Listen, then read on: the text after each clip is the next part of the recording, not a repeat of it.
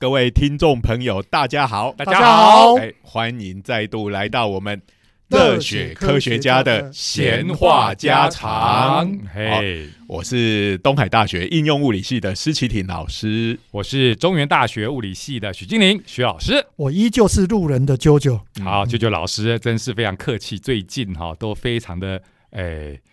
温文儒雅，害我都好不习惯。什么叫温文儒雅？我最近是对自己负能量爆表，真的是对人生产生怀疑。好好好，我们今天先来一个刊物，有没有？上一次的哈，就让我们耿耿于怀，因为我们回来还是哎，我们热血科学家聊完不是就是聊完，我们还会赶快哦检讨一下我们到底有没有讲错的东西哈。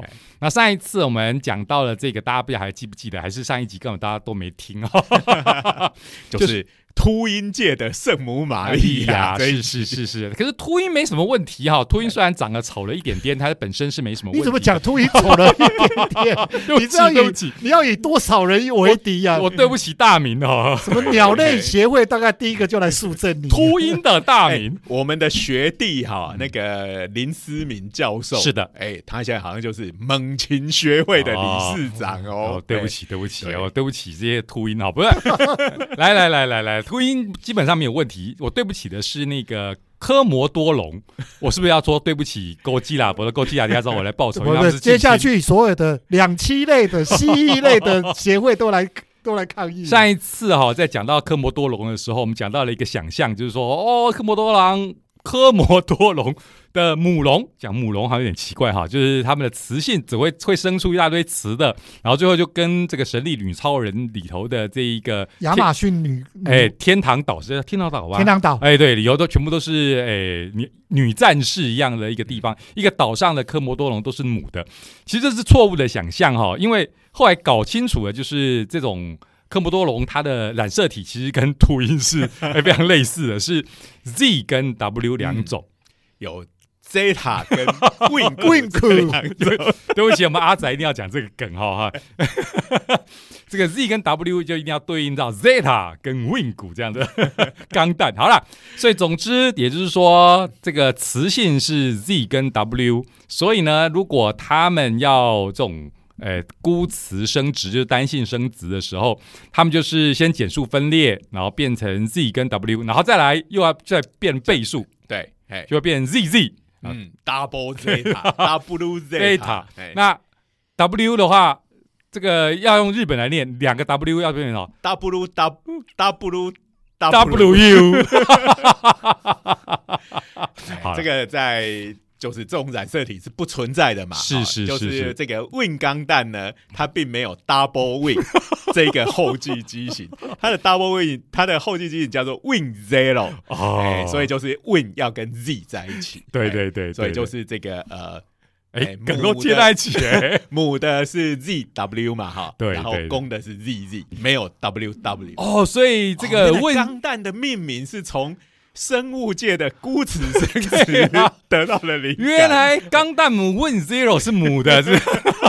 Double Zeta 是公的，我跟你讲，我录这节目录这么久，我今天真的佩服两位了，真的是五体投地的佩服，这样你们都能够转过了。我想很多不是钢弹迷的听众已经都关机。对不起啊，对不起，我现在我们不要再讲这个了，拜托。哎，如果如果点阅率降低，收听率降低，都是你们两个对不起害的。我们钢弹仔，赶快收敛一点点哈。所以刚才要讲的重点就是。这个科莫多龙其实是跟秃鹰一样的，就是它们雌性的如果要行这种孤雌生殖、无性生殖，其实生下来要么就是不会孵化，要么就是变成雄性的。对，哎啊，这就难怪了。我们讲说上次也讲到嘛，哦，这个。恐龙呢？哎，后来有一部大部分灭绝了，后来有一部分变成鸟类。哎，对呀，所以这个爬虫类呢，跟鸟类的这个亲缘关系，哎，可能还蛮接近的。脑中又浮现暴龙以鸡的动作在跑步的形象，忽然觉得很逊。你到底，你到底要把暴龙诋毁到什么程度？对不起，对不起。好了，今天已经得罪一堆动物了。那个我们。以前哎，现在大家都不能出国嘛，哈！以前我们去那个带小孩去英国，在英国玩的时候，在那个他们的那个自然史博物馆，哈，哦，那里面超赞的，里面有非常多的恐龙化石。是，他们家小孩看到那个暴龙，因为暴龙都知道他手很短，对啊，他就说有一种可爱感。哎、他他这样子，他吃完东西要怎么刷牙？啊，那当然是小孩还很小的时候的童年童语哈。那我就跟他们讲说，哎，这会牙牙刷柄长一点就刷得到。最好可以。你看看这梗不错。从这里就可以知道，你看物理学家到时候在教小孩也是乱扯一通。不会，我教物理的时候不会乱扯，教生物的时候 可能就好好好，这是关挺随便的，这是关于前面是是是这个是。孤此生子那一集啊哎。发生的一些错误，抱歉哎哎啊大家，我们不是这方面的专专家，啊。对对对。那呃有出现一些错误，在这里更正一下。对对，哎也是一种乐趣啦。就要进 哎，我们其实也是一边做这个节目，自己也学了不少。对这真的是，我都增增加了很多的嗯科学新知啊。对，不过科学态度本来就是这样子，有错就改嘛，就我们科学就是不断的这样进步的嘛，哈。说的是啊，哎，因为好以前 搞不好认为是对的，其实到现在都还好把我们不是它推翻了。公众人物，不需要开记者会出来谢罪这样子啊。好啦，这是关于上一次的哎啊。那接下来我们就要讲今天的主题。今天主题也超厉害的，超厉害因为名字里有一个“超”。超哎，这个其实就跟我跟徐老师，我们从学生时代，还有就是呃，这个拿到学位之后，其实嗯学术生涯刚开始的前前半的时候，嗯，都还跟这个题目有关，是的，就是超导体。这个我真的要讲，我从小对这个东西就非常的感兴趣，因为别的不讲，名字听起来就觉得有一种超好威啊。有个超就是赞，对对对。然后对。我那时候知道的最觉得让我觉得感动的地方，就是它在传输能量的时候不会耗减，也不会哎散，失。这个大家嗯常常在吵这个能源的问题嗯嘛，好、对不对？嗯我们又要多烧多少煤啊，嗯天要盖天然气接收站啊，嗯要盖核电厂啊。嗯对啊，石油抽一抽还那去抽油页岩，那大家要知道一件事情，目前我们这个呃核电厂不不是不止核电厂，各种电厂是发出来的电哦，都要经过那个电线嘛，哈、是是，传到各个地方去。嗯可是你看嘛，呃，这个我们现在的电厂都是那种集中式的大型的发电厂，所以常常这个输电就要走很远的距离。没错，那在这个过程中，因为那个呃，不管你用的是导电性再怎么好的，我们都是用铜线嘛，哈、嗯你要更好，你就要用银线嘛。是是那银线会被偷走嘛？不要说银线被偷走，铜线都常常偷被偷偷了，其实还有一个还有一个候选人就是金，我的实验室就是用金哦来来当做哎导线。你你那个是什么天龙国啊？银的导线导电镀好像比金还好一点，是是？可能是第一名的是银还是金啊？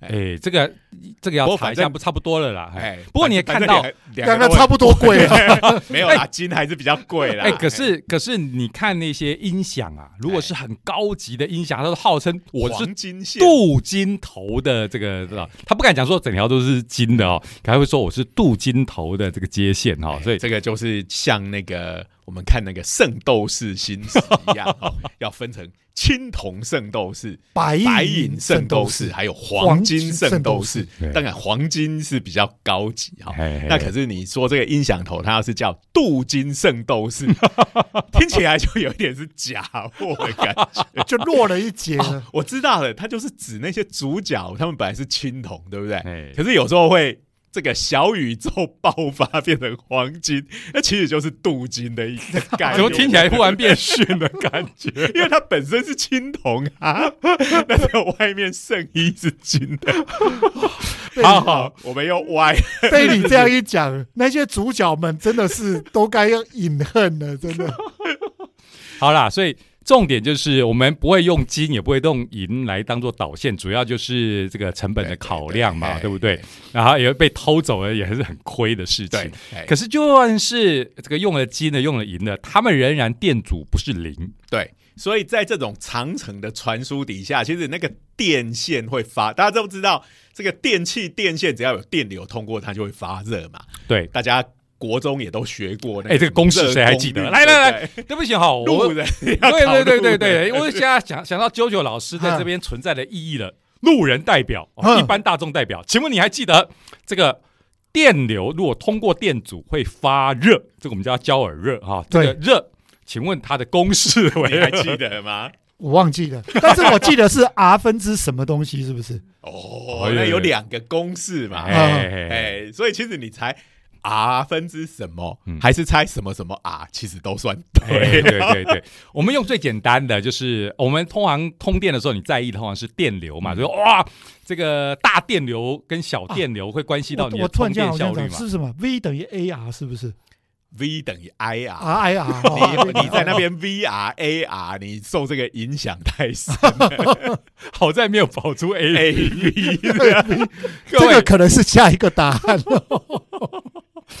对，你就是老师要赶快澄清一下，我讲的是 audio and video，所以 A V 是这个意思。你不要再拿那个 mini paddle 的梗拿来玩好不好？对不起，好了好了，所以刚刚讲到的，其实 I 我们通常是拿来代代表电流，电流，对对？我记得 A 我是用安培的意思啊。对对。对，然后 V 的话是电压电压的意思嘛，哈，所以你刚刚讲的是欧姆定律啦，嗯对对 V 等于 I，V 等于 I 啊，然后你把那个 I 换成 A，A 的，对对哎对对对，嗯，对。那所以呢，如果是发热来讲的话，它其实是 I 平方乘上 R，所以你看到电阻有多重要，对不对，对啊，所以其实这个估算起来，就是说我们这个在那边烧这些石化燃料啦，制造核废料的过程，那然后光是把电从电厂传输到大家的家里，其实嗯中间可能就消耗了三分之一到四分之一，是变成废热，嗯就这样散发在空气中不见了。对这不超浪费的，对不对？对呀、而且你又把环境给加热了，地球已经够热哎了。哎哎各位各位，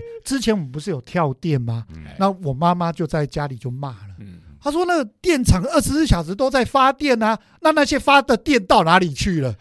这其实哦，一般民众其实对这个都有点小小的误解。嗯其实那个发电一瞬间就已经供给大家了，哎，所以要用很多的方法其实就是说，如果如果电发的很多哈，然后大家用的电没用那么多的话，还会产生问题。问题耶，嗯对啊，它电出不去，它那些能量留在这个电厂那边是会把设备给烧坏是啊的。，那我记得前两年曾经在欧洲，欧洲现在不是大部分都再生能源吗？对好，它有一天就是，哎，这个大家可能那天呃不是很热，然后但是那个发出来的电量再加风力加太阳能，就发了非常多电。结果用不完，然后那些这个电厂就说：“赶快啊，大家拜托大家赶快用电。”最后好像还寄出，就是你用电我还给你钱，嗯也就是电费是负的。哇，这个我有听对听过，我有看那个节目在讲这件事情。所以其实这个对应的来讲，就是说，其实储存能源的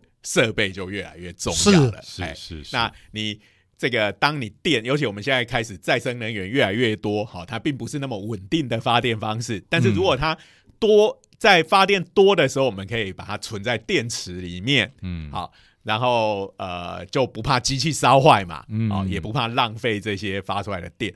然后在电不够的时候，哎，这些用电池储存的能量就可以拿出来用。对，嗯所以有人说，这个特斯拉其实它是它真正的本体不是电动车，它是一家电电池池公司。不过他当初一开始的确也是往这一条，它是是从家庭的供电开始。事实上，这个电动车没有什么了不起，其实真的是电池是一个最关键的这个要素。是哎，嗯不，过我们现在要讲的就是呃传输的损失对呀、呀，刚才讲了嘛，哎只要你另传出去就会碰到，这是另外一个问题。我各位，我真的要讲一件事。我有一次被看电影被震撼到，嗯嗯，就去看那个电流大战，哦啊，那叫爱迪那个爱迪生战特特斯拉哎啊，那时候其实电影里又不是这样呈现的啊，对对他是跟西屋啊，对对对，他跟西屋在哎在作战啊。那时候就是那时候那个对爱迪生就要去建说，我要去做做一个 demo 的嗯的地方，然后怎么做呢？每一百公尺就要加一个电发电站，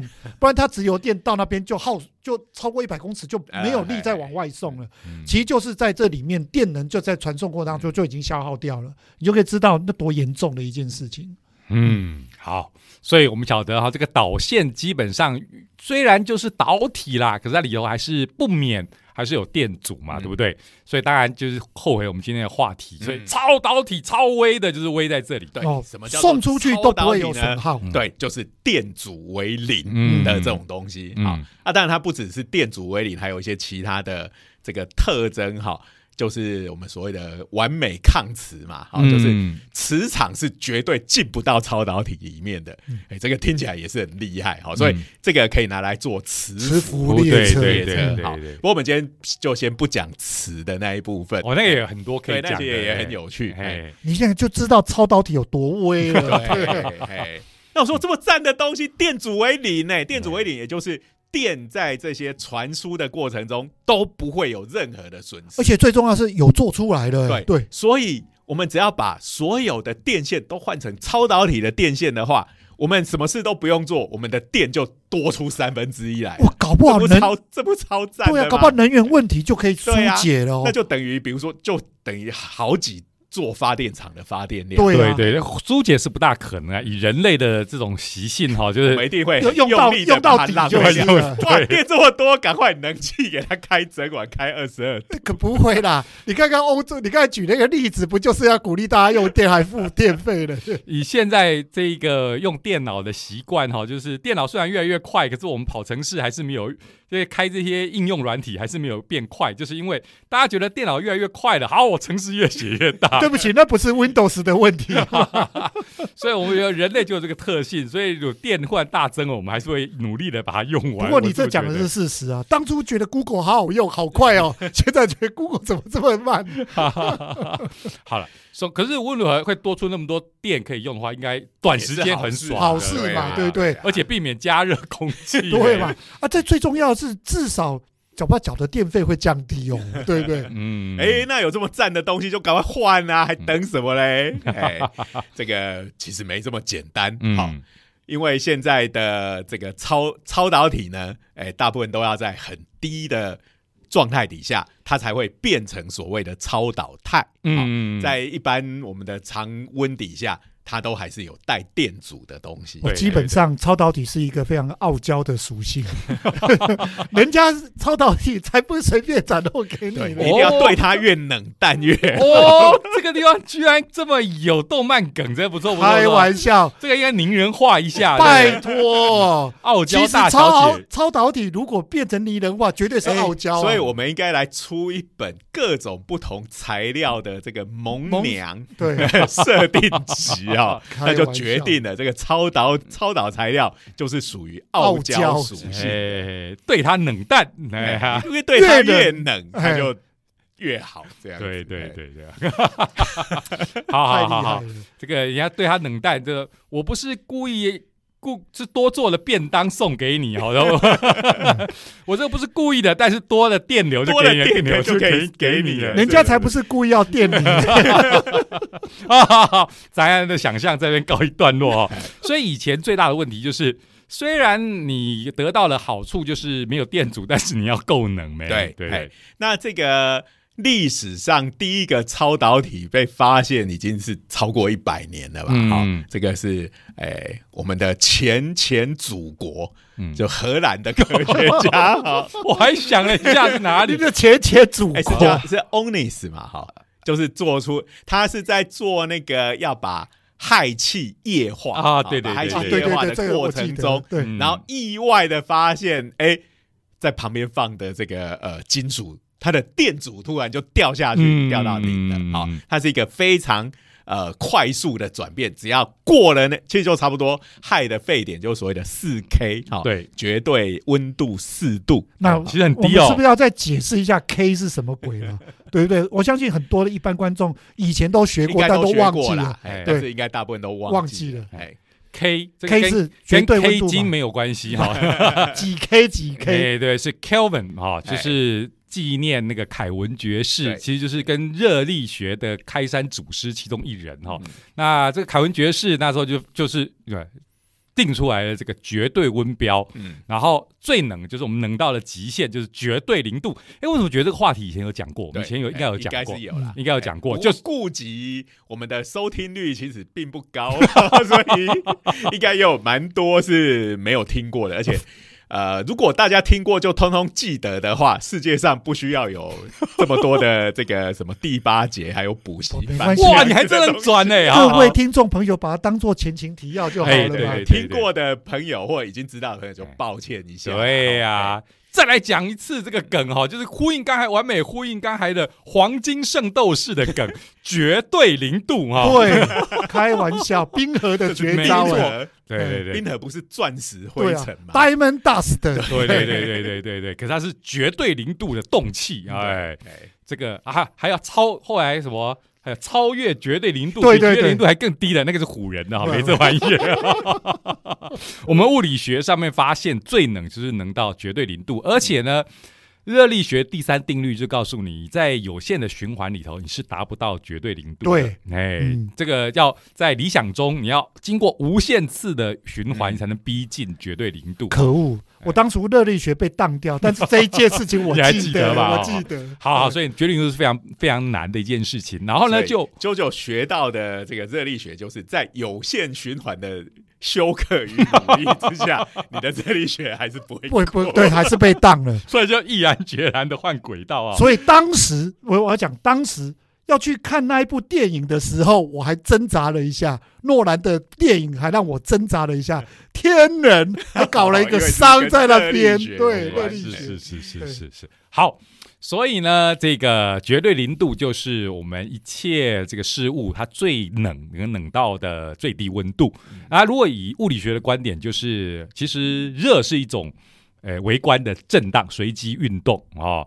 那冷到绝对零度，它就不动了它完全就对啊，就这都已经不动了，就是那不可能更冷了嘛？物理学上，其实这个温度这个东西是跟这些原子或分子的平均动能成正比的。嗯嗯嗯啊，所以温度等于零，就代表这个能动能等于零，它就不会动。嗯好，那所以其实是一个呃物理上有它的道理的定义，然后它用的每一度的大小，就是用大家已经习惯的摄氏温标，没错，大小哈，所以就是一 K 跟两 K 之间的温差跟这个摄氏一度两度之间的温差其实其实是一一样的。但是因为它是到了一个物质都不会动的状态，但是它温度非常低，好，嗯。那这个呃物理学上呃所估算出来的结果呢，在零 K 好，也就是冰河的绝绝对。温度，Diamond Dust 对，就是相当于摄氏零下两百七十三度点一五度度，点对一五啊我只背到两对百七十三，两百七十三哎就够了啦，够好了，够好了，够好了。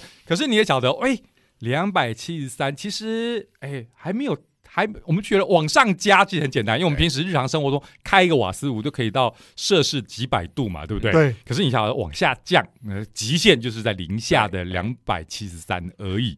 然后，不过这么冷，就是零是就是我们凯氏温标的绝对哎零度。各位，这真的很难的、嗯你要想想看哦，我们在所谓的这个最近的所谓的冷藏保温系统，然后我们这一次不是有疫苗吗？在运送过程当中，不是要有那个保那个对运送链那冷链个冷链嗯？哎、只要保存在五度 C 啊，我们跟那个便利商店都快接近了，五度 C 都很难呢、你看那个便，我我那一天看到那个电视节目在介绍哎，五度 C 已经是我记得那个最麻烦的是 BNT 嘛，嗯对对对。零下零下十八，对对对对对。嗯。我我现在讲的是说，你看五度 C 都已经难到不行了，因为便利商店他们要做这个突破，已经是非常难难的部分了。哦。嗯。嗯哎对那我要跟你讲的是，这个最近呢、在德国的布莱梅大学，好，诶怎么讲到布莱梅，我就会想到这个好像是在骗人一样。布莱梅的吹笛手，布莱布莱梅乐队啊，他这个现在他们做出了目前的最低温的世界纪录，好，是叫做三十八 PK 这个温度，呃，哎接着老师，赶快赶快，是那个。就要赶快吐赶快吐槽，PK 不是踢足球的 PK 吗？，PK 应该是怎打？线上游戏要他是要搞 PK，他是要打真人这个谁啊 P 是当我们呃这个位小数点下位数很多的时候，为了怕大家数不清楚哈、所用的一个方便的符号。Pico P 就是 pico，嗯。啊，pico 是多大呢？就是十的负十二二次方，十的负十二次方，哎，所以呢，呃，我刚刚讲三十八 PK 就是零点零零零零零零零零零零三八。对不起，施老师，你少念了两个、三个，我们都压不发现。对，哎，总之就是你所谓的低温，大家不要想说哦，零下两百七十三度、零下五百度、零下一千度、零下两千度。好，我们的宇宙的构造不是这样子，我们是一个。其实我们是一个对数的宇宙，不是一个线性的宇宙，所以就是你要所谓的温度越低越来越难做，就是你要越来越接近零 K 这样子，所以是那个就是数字一直往零逼近，嗯。但是高温就真的是数字越来越大，越一直往上加。所以那个我们在看那个暗黑破坏神的时候，里面不是有一个冰的至高王卡鲁斯？对。那个他跟这个主角哈达克修奈在那边对决，这个他是火系的魔法师，所以当然是主角赢嘛。主角就说：“哈哈哈哈，你知道为什么你会输吗？因为。”冰啊，冷是有下限的，但是热是高温是没有上限的。哎呀，真是太赞了！这个完全是符合我们物理的概念嘛，哈。可是这样子的话，不是对用冰系魔法的人就很不公平？这时候你在讲公平啊？所以各位，如果你有机会的时候，请学习火系魔法，不要学习冰系魔法。难怪宝可梦里面的冰系都很难养。不过，其实到底冰厉害还是火厉害，其实质量也是一个很大的因素嘛。然后你这个高温，你温度很高，但是如果你的物质的量很少的话，然后你有非常巨大的冰块。好，就比如说像《冰雪奇缘》的这个 Elsa 女王，嗯，把整个世界都变冰了哦，你要把它融化，其实也是相当困难的。每次大家都在吐槽，就是这个 Elsa 到底把世界变冰的时候，根据能量守恒，请问那个热量是去哪里了？哎，它是。到他自己身上吗？然后还是 到他脚底下呢？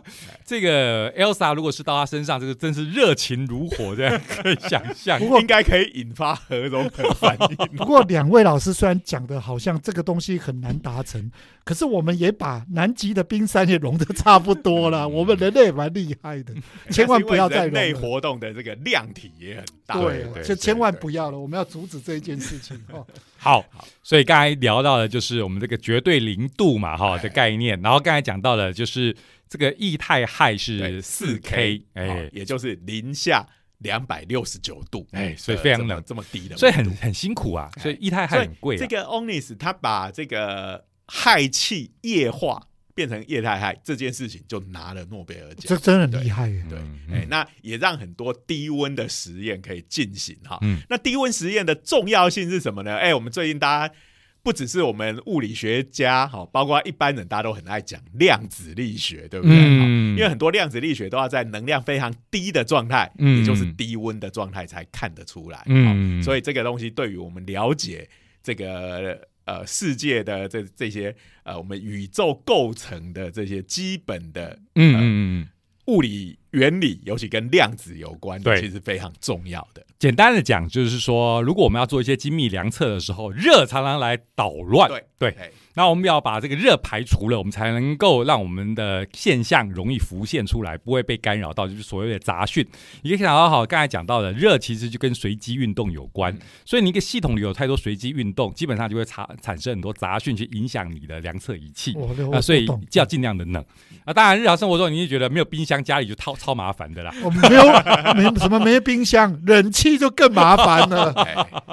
好好好，那其实从那个时候开始，其实哎就开。始有一连串的超导体都被发现，嗯，其实后来甚至大家觉得，哎，这个超导体可能是一个还蛮普遍的现象，就是大部分尤其是金属哈，它几乎只要是金属类的东西，它温度够低的话，嗯，有很多都会直接它就超导了，哎，那。呃，所以像后呃，因为那时候也已经我们已经知道如何把氦气液化变成液态氦，是那也就可以建立一个低温环境啊。那我们又知道这些，因为它又是金属嘛，金属是导体，嗯，把电流通上去之后，它就可以产生磁场，好，所以就可以拿来做这个电磁铁，嗯，那而且呢，这个最赞的一点就是因为它超导体，对不对？嗯，所以我一开始给它电。这个电流开始流通之后，我把我的电源拿掉，把这个回路接好，好让它的回路能够继续跑，我不用再给它能量，它这个电流可以一直维持在那边。哦，这个厉害。然后这个电流在里面一直跑，磁场就一直存在。在着。好、那这个可以拿来做很多事情。哈，嗯比如说、呃，我们现在在这个医院里头有所谓的这个核磁共振啊、嗯。NMR 的这个机器。那哎。现在比较喜欢叫磁振造影，因因为为大家大家不喜欢。这个字，哎。这以前有聊过啊。对对。对，这个对其实我们物理学上习惯叫它核磁共振。那现在的话，其实讲 MRI 比较 MRI 常常见。那 NMR 其实大部分是用在这个实验室里面的机器，嗯。但是说穿了，他们都其实是一一样的的东西。东西，对对，那这个 NMR 这个东西，然后它被做成可以医学仪器，我们之前也聊过。嗯，对好，其实可以看到，哎，不用把你的肚子剖开，我们就知道里面有没有长肿瘤啊，对然后一些东西还记得要喝午后红茶，那个是超超音波，音那是波超音波。午后红茶，然后进去就 MRI，医生说没有必要。你看各位，各位要多听才知道我们在讲什么。对，但是如果说这个呃照 MRI 之前能够喝个午后红茶，其实心情也蛮 蛮不错的，对 所以呃没什么也没什么不好。对，哎，那所以因为这个这是一个很重要的医学上的诊断工具，嗯。哎、所以这个东西还拿了诺贝尔医学奖。是，是是。那，拿奖的当然就是我们物理学家了。这个实在是 也在某种程度也蛮怪的。当然怎么会怪？这 NMR 核磁共振，核也好，磁也好，共振也好，都是都是物理的我我跟我跟你跟我跟两位讲，我自从认识两位之后，物理学家拿什么讲，我多一点都不会觉得奇怪了，你知道吗？反正这个上至天文，下至地理，全部是物理管的哈。对对对万事万物的道理。好了，嗯我们吹牛吹够了哈，所以我还在讲，所以需要一个大磁场的这一个装置的话，如果里头有用这个超导磁铁来产生磁场，超赞的。这个是，而且其实这是非不用超导磁铁，你还没办法做，嗯。哎因为它需要的磁场很大，嗯。是以 Tesla 来计算。是。好，我们刚刚有聊到 Tesla，嗯之前也有讲到 Tesla 是多大呢？对，就是一万高，一万高斯高斯。高斯多大呢？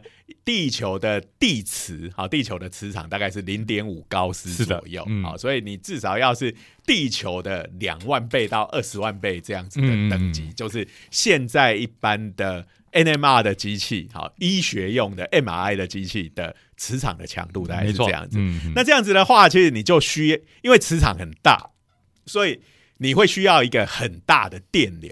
嗯首先，永久磁铁不可能，好，永久磁铁的磁场没有这么大的，嗯，就是几百高斯就已经是算很强力的磁铁了。好，对。虽然我们都有见识过这种磁铁，其实是蛮厉害的吸。在一起就很难拔开几。乎拔不开了。而且那很危险的，我们之前也讲过嘛，哈，对对对哦，它两个吸在一起，因为那吸力很大，你要是不小心手指头在那夹到两个中间夹到，可能就会哦可能会骨折的。对对对，是非常危险的了。就是我们实验室，你拿着扳手不小心靠太近，你就会整个扳手被吸过去，那是超危险的。所以这个呃，但是即使是这样，它还是不够强。没错，我要强调的就是说，你看看我们这种诶 MR 以后用的磁场所以就用电磁铁，然后嗯电流给它吹下去。好、嗯可是就像我们刚刚讲的，如果你用的是传统的电磁，哎，电磁铁大家应该小时候都有做过这种实验，拿那个铜线有没有气包线、嗯绕在铅笔上面，好、嗯绕在铅笔上面，然后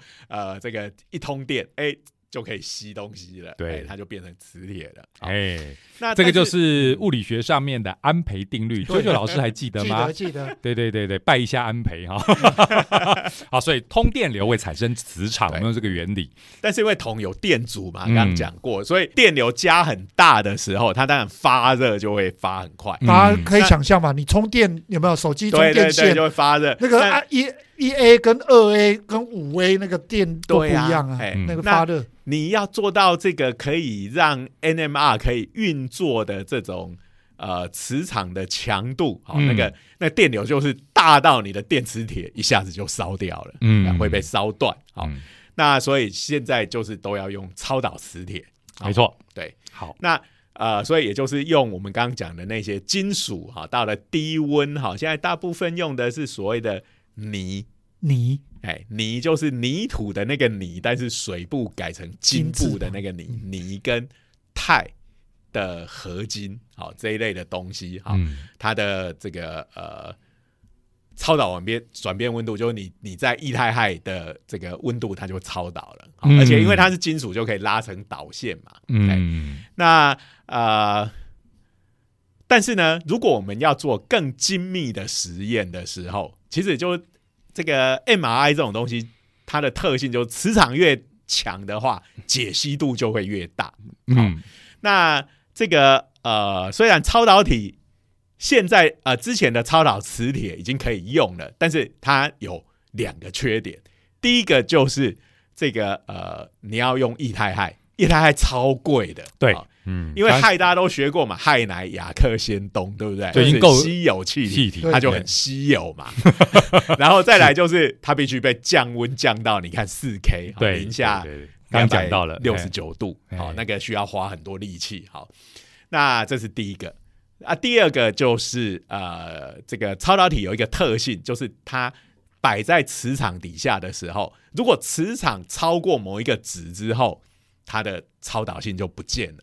好，这就所谓的临界磁磁场场。好，嗯。那所以现在大概就是说，呃，十几个 Tesla 之类的，是已经是让很多的这种低温超导体，嗯。哦，都就是我们讲金属跟合金这一类的东西，嗯它就会变得不超导了。嗯哎失去超导性了对。嗯。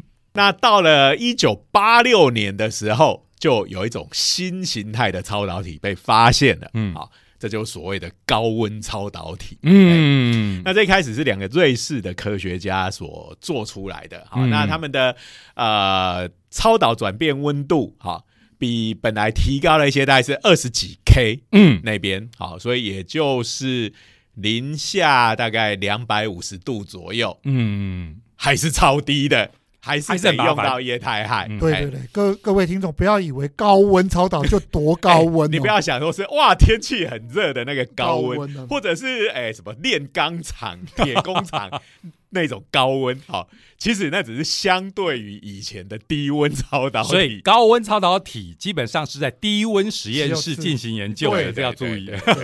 基本上以负的开始计算。好嗯，那这两位呢，呃，物理学家就得到了诺贝尔奖，好，嗯而且他们也是很快就得到，好，因为这种材料并不会很难做，嗯这一类的材料，好，那他们但是他们的呃材料的特性是陶瓷的材料，嗯。好，那但是因为它温度还是很低啦，哈，虽然是一个完全新的材料，好，那但是重要的事情在第二年，也就是一九八七年就发生了，哎、嗯。这是我们台湾人所发现的，嗯，嗯。这个是。呃，也是属于同一类的超导体，也是叫高温超导体，可是它有个决定性的不同，嗯。好、就是它可以不需要再用液态氦了，好、嗯这个是这个呃朱金武教授，嗯。啊跟吴茂坤教授，嗯嗯，两位，他们那时候都在美国哈、那呃他们在知道了这个呃新的超导体发现之后，他们也开始着手这方面的研究，是。好、那就做出了所谓的以倍同氧嗯。的超导体，哎、嗯，那我这差不多就是我跟徐老师念在书的时候，念书的时候对大学的时候，那时候好轰动啊，对是，吴吴茂坤吴吴教授也是两位的恩师啊。对对对，嘿，嗯。那那个呃，朱教授他好像是在大中国大陆出生的，但是也是很早就到台湾来，好像是住在清水的样子，就离我们这边不远。嗯，那那个吴茂坤老师他是是花莲小孩嘛，对对对所以是一个道道地地的台湾人。嗯，哎，那他们做出这个以倍同氧的超导体，它的高这个超导转变温度是九十 K，好，那九十 K 你说还是很低呀、对不对？九十 K 是零下多少？零下一百八八十十几度嘛，对，一百八十。可是这有决定性的不同，就是说它只要用液态氮就可以，温度就够低了。好，那液态氮就比这个呃液态氦便宜非常非常多，对啊。对，因为氮非常常见嘛，哎我们空气中就一大空气中，五分之四是氮。对对哎对，我们就就讲说这个他们的价钱的比较呢，这个液态氦差不多就是你如果把它它的价格大概是跟那个 XO 的白兰地一样的价钱差不多哈。我们那嗯。我们当学生那时候，那时候我听老师讲过，啊，嗯，就一公升大概两千块钱左右。好 那相对着液态氮大概就是跟矿泉水差不多，这个一公升只要十几块而已。嘿实在差太多了，哎对呀、哎所以。呀，所以这个的确就让它实用化这件事情露出曙光，大家都很开心对哈。而且你看，一下子从呃几 K 变成二十几 K，嗯然后突然就在一年内又到了九十 K，嗯，然后大家如果两点决定一直线的话，哦，很快就有室温的超导，体啊，再过个两年就有了连。液态氮都不用了，就放在室温，自己就超导了。其实这是所有做低温物理的这个科学家梦寐以以求求哦。嗯这个也是也算是物理界的圣杯之一，就是室温超导体。好，可惜，就停在那附哎、近。嗯。现在好像世界纪录大概还是大概一百五十 K 左右，嗯。哦还是蛮，还其实还是蛮冷的啦。对哎。哎、不过这一个用液态氮已经方便非常多了，对对，然后而且它的临界，它能承受的临界磁场也比传统的低温超超导体要来的高。嗯，嗯。所以如果我们要做更强的磁铁的话，现在的做法他们就是这个呃外圈是低温超导体，内圈再放个高温超导体。好，那呃，但是听众朋友可能会有疑问哈，就是你外面干嘛再放个低温超导体？好，它的那个你要用液液态氦很贵嘛，我、嗯我为什么不整个都用高温超导体就好了？好，因为刚刚讲过，高温超导体它是陶瓷结构，好，嗯那我们要做超磁铁电磁铁的话，是要卷卷成这个线圈的形状。啊，你一个陶瓷的东西硬邦邦的，就很难卷嘛，对啊不对？就是加工也很对困难，加工的部分，嗯好、所以这个就是说，它其实在从一九八七年这个发现之后，那要真的能够拿来用，其实又过了相当长的时间。哎嗯，好，那我们要终于要讲到最近的进展了哈，所以基本上就是在这方面，我们要赶快努力，呃，要让它这个加工上面的难度呃是存在的，那可是要做出好的这个磁铁，那基本上面对就是我们线圈那边的接头啊这些东西都是要考虑的。对对对，你嗯第一个就要能够绕成线圈，这个就已经很难了。嗯再来就是你那个呃，你因为最后你要把你的电源拿走，对不对？然后再让这个线圈接起来，让电流在里面一直跑。哦嗯，你当然就要有这个呃接头的部分。那么嗯也知道这个接头的部分，好。一定是最容易出问题的嘛。我们嗯不管什么东西，你只要两个东西把它粘起来，那粘的地方就是看起来就会跟其他地方不一样。这个这个一般人很容易了解。对对对你想想看，那个在街头那边混的，一定很容易出事啊。不是那个接头了，你就一定好，恭喜，今天就有老师都冷笑话冷笑话，对对对啊，终于接上了、哎街头这个街头非比街头哈，在在街头上这么混的，总要还哦，没这回事哦。可是这个重点是在街头混的，就通常就是我们的电子，电子在那边的话，它发现它有个界面，对常常就会有一个散射，散射通常就会造成一些能量上面的损耗。对，哎，那这个能量损耗，当然它电流就会变小了，就好像相当于在接头的地方会产生些微的电阻，嗯这样子的意思。好，嗯那所以你这个接头要做的非常好，好，不然的话，你整个环、整个这个线圈。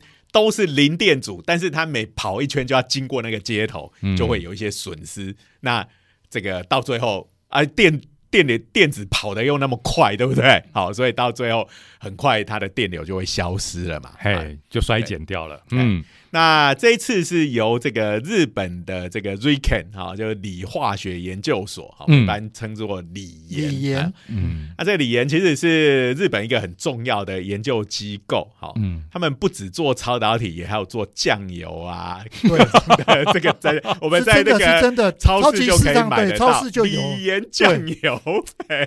嘿忽然觉得应该去买一个这个酱油来来来来来，今天喝这个酱油可以增加你的理化的功力。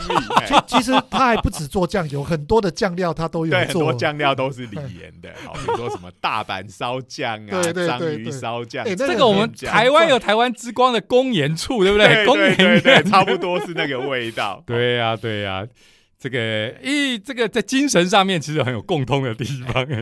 对，那其实这个他们要做的事情是什么呢？哎，过去因为低温超导体它是金属比较容易加工，所以已经可以做出能够维持很久的这个超导电流了。是。啊，那但是现在就是说，当我要做更大的 NMR 的机器的时候，好，我就一定也要能够用高温超导体，呃，把这个这个所谓的超电流哈，嗯。或者是、呃这个我们所谓的永久电流哈、persistent current 哈、能够让它在超导体里面跑，好，嗯。然后让我的磁场能够维持固定的大小一段够长的时间。哦，不然我整天那个呃 NMR 的机器都要在那边重新重开、重调等等的，嗯。就很麻烦哈、而且这个电流损耗掉，哦，它就变成会变成一个吃电怪兽，对不对？嗯没错，然后它超导性破坏掉，它就变成有电阻，有电阻就会加热，加热旁边的液态氦是不是就跑掉了？对，对，所以这是会有连锁连锁反应的就会对让你的这个呃机器的维护变得非常的麻烦嗯啊、所以这一次他们的工作呢，啊，就是由李岩再加上一些民间的公司一起合作开发，就是来做这个高温超导体的接头啊、嗯。然后可以让它的线圈，让他们的这个呃超电流在里面跑，啊嗯。跑很长的一段时间，在不再提供电源的情况下，可以维持很久。哎，嗯，所以不要小看的街头，嗯，街头不能小看啊，要在那边能这够句怎么混的有很像可以拿来什么在蒙甲里面当台词的。呃废弃之城就已经用了哦，，废弃之哦人没有，还没看。嗯 不，他留的是哪个街头啊？呃，他就是那个街头啊，我我我那台词我都记得，非常古龙哦。我讨厌家，所以我去学校；我讨厌学校，所以我去混街头。好，好，我去混街头，我就做出了 超电流，可以用在 NMR 机器上面。哇，这就变成一个非常励志的。没错。好了，哎，本来你说废弃废弃之城也很励志啊，啊，不不是说大家都是垃圾，这个听起来怎么不怎么？我们就是没人要的乐色啊，我们要做出一个叫好的乐色啊，要更好、更高、更壮、更美啊，这里面的台词。哦，所以它就变成了超导体接头。哎，对，变成超导体接头就可以讲那个，我不是说你是乐色，是在座的各位都是乐色。我们是乐色，但是我们要做一个不是没有人要的乐色，这也是里面台词。好好在他们的宗旨。好好好，我们刚刚转回来，转回来，来来来，所以好，这个不是乐色的，这个超级厉害的哈，不要说不是乐色，这是超级厉害的这个超导体，它那个衰减好像可以达到每小时只降低十亿分之一啊，那个磁场啦，这个是它外面低温超导体的部分。哦哎对，哎哎哦，应该是这么说啦，它的低温超导的部分哈是呃每小时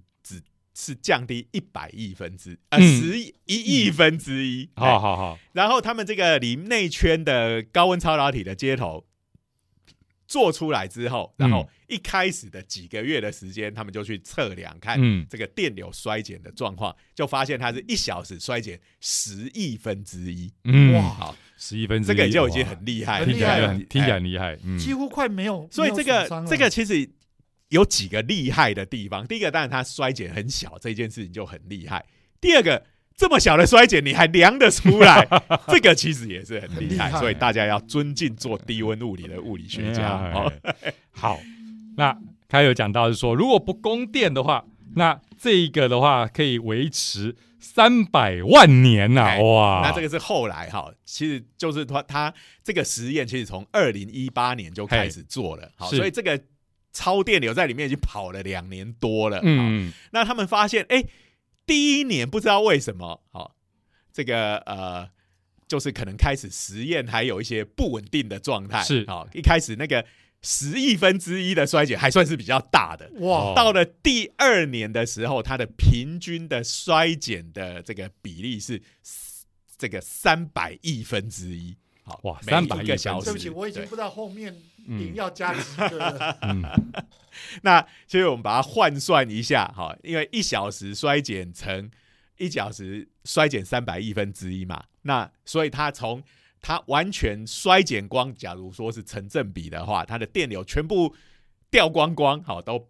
这个变成没有电流的话，需要三百万年的时间。好，所以也就是说，我这个电流一通下去，这个磁场开起来，好，我不用再通电给它，不用再给它能量，这个磁场可以维持，呃，也不是说维持啦，因为它还是慢慢变小了，好、它到一直到经过三百万年后才会消失。那至少在几年、十年内，它我们对我们看起来几乎都还是没有什么变嘛，嗯对不对？好，呃，三百万年的话，三百年内只改变了万分之一的强度，之一对。好，这样可能大家就知道，哦，这个改变真的是非常很厉害，对。哎，对，这个真的蛮厉害的。好，所以基本上这个我们人类的这种科学发展到现在，从工业革命到现在来，也不过是百来年而已嘛，哈，哦，所以这个基本上就是一个。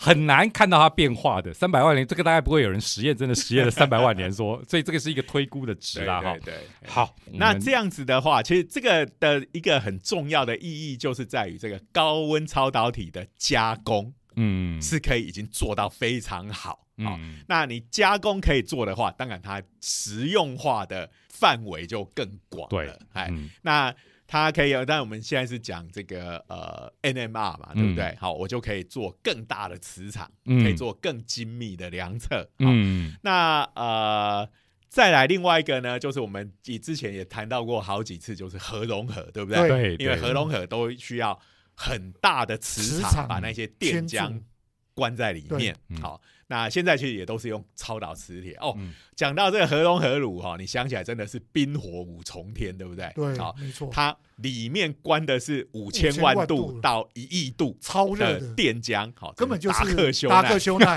盐系的魔法师 暴临地狱，然后它的外面把它这个包在外外面，让它能够关在里面，用的是超导磁铁。好，那现在都还是需要有一个这个低温超导体，好、嗯。是在这个将近绝对零度的所以是冰河的低温 Diamond，Dust，哎或者是这个。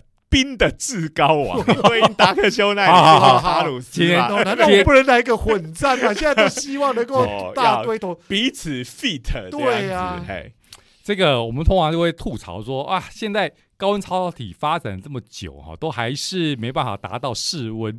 不过刚才跟施老师闲聊的时候，常常讲到未来的愿景，对不对？这好像是朱金武教教教授哈，就有一这个他他爱讲的一对个题材。对对对，我去听他的演讲，哦，题目是室温超导体，哇，大家听哇，已经有室温超导体了吗？而且这个就是呃超导界的最权威中的权威，嗯对不对？对，那还讲这个，后来他讲就说，呃，现在室温超导体如果做出来，就是一个非常大的突破，嗯但是很难。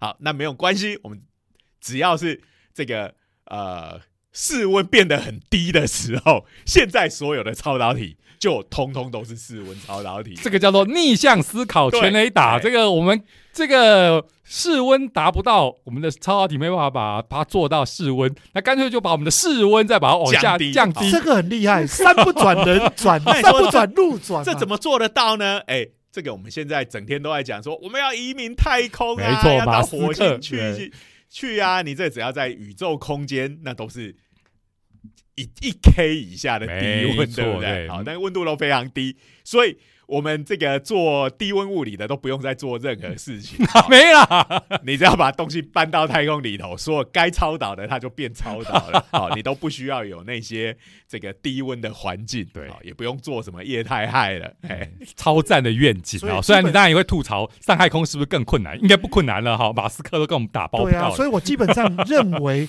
大概是钢弹呐，或者是那一些萨克机，全部都应该是用超导核的技术下哎去，做的。那个其他不是都是因为钢弹的世界就是有小型融合炉，对啊嘛，这个一定的嘛，直接什么绝对温度根本对他来讲哎，可是他们如果是用这种的这种方式的来做融合炉，他们一下降到地球，马上就全部都关机。对不起，他们一到地球上就改用马斯克的电池。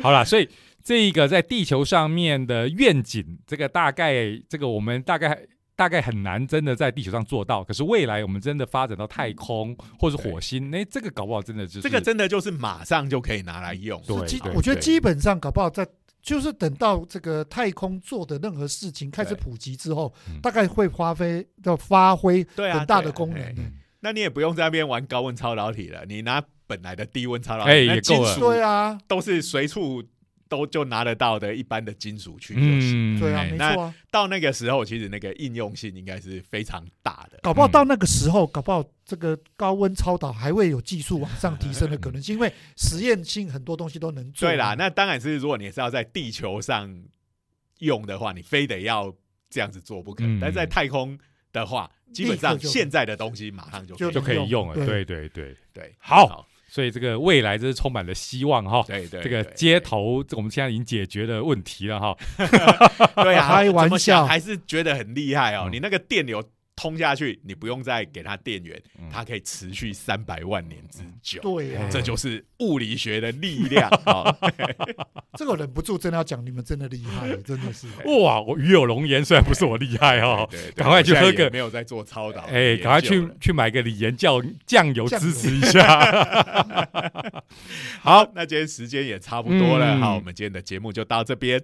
那同样还是要谢谢科技部的科普活动对计划，对。好，嘿那我们下个礼拜热血科学家的闲话家常，我们下周见。拜拜拜拜。